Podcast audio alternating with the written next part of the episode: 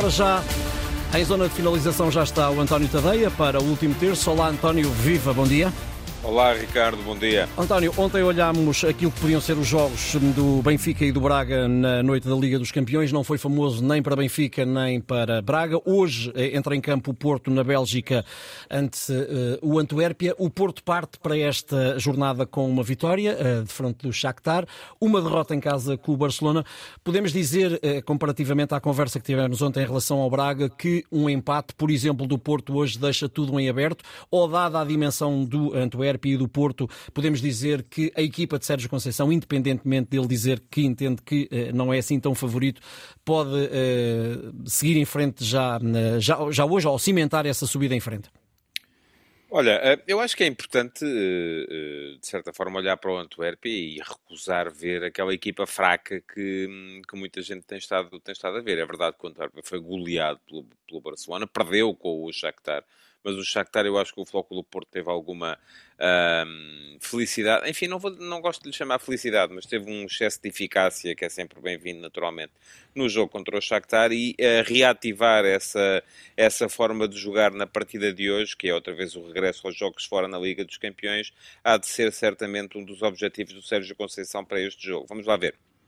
O Porto é melhor do que o Antuérpia, não tenho uh, grandes dúvidas sobre isso. O Porto está melhor do que o Antuérpia também, uh, que, porque é, o campeão belga tem estado num momento complicado no, no seu campeonato, já está a 8 pontos da União São Giloase, uh, não, não está num, num, num, bom momento também, mas ah, não são favas contadas, quer dizer, é importante ter isso em conta e é importante perceber que devendo o Porto ou podendo o Porto ter meios uh, para, para vencer a partida de hoje, e gostava de falar também sobre eles, uh, não, é, não tem o jogo antecipadamente ganho. Ora, uhum. em relação ao jogo de hoje, o que é que me parece? Uh, eu acho que o Porto tem que resolver basicamente três problemas.